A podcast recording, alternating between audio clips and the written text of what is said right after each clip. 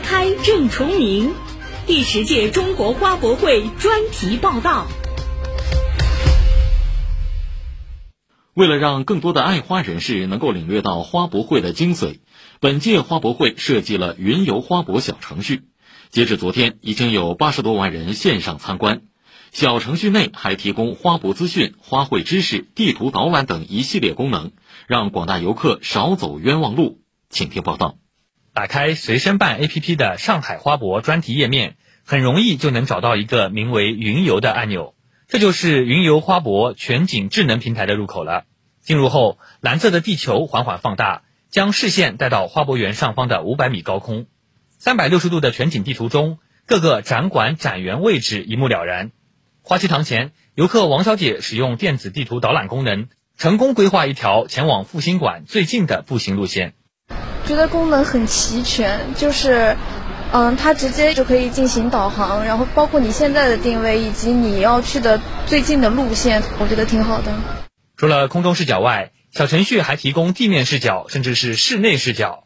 通过全景相机实地拍摄，让不能亲临现场的游客观看到和线下一样的风景。云游花博的设计与制作方上海水晶石数字科技有限公司客户总监于舒说。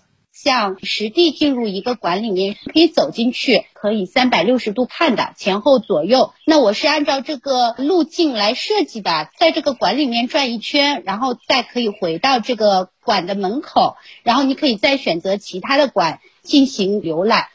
针对已经入园参观的游客，小程序还贴心的推荐了十条游园路线，其中有四条经典路线、四条休闲路线和两条亲子路线。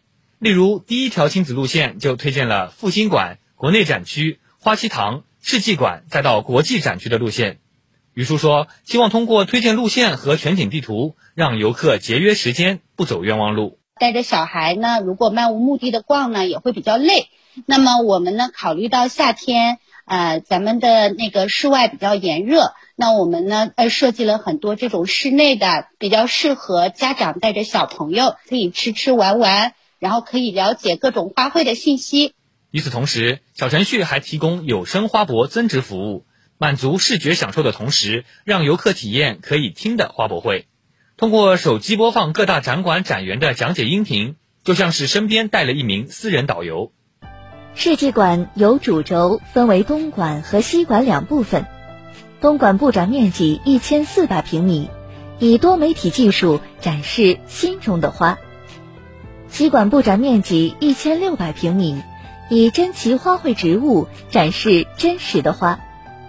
东西二馆以一虚一实的手法，精彩演绎“花开中国梦”主题。通过一张张三百六十度的全景照片，这个小程序将花博园的美景定格保存。于叔说：“希望可以跨越时间和地域的限制，让更多的人了解花博，参与花博。”欢迎广大的游客、爱花人士通过我们的云游花博的小程序来领略花博会的盛况。以上由记者盛晨贤报道。